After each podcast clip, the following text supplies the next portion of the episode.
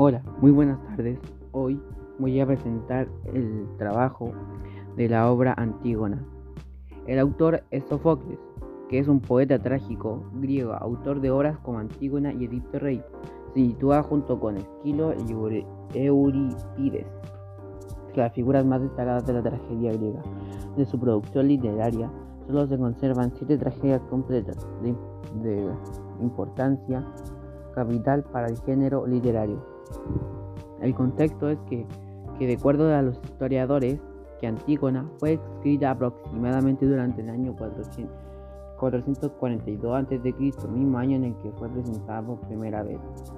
Por otro lado, fue escrita dos años después de la horrible batalla de Pericles y Tucídides.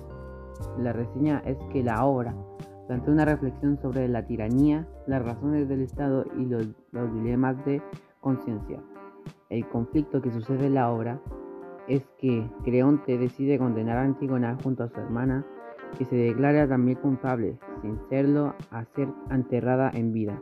Creonte se mantiene firme en su decisión y aunque su hijo Hemón le pide que no lo haga, Antígona muestra temor ante la muerte, que ese es el conflicto,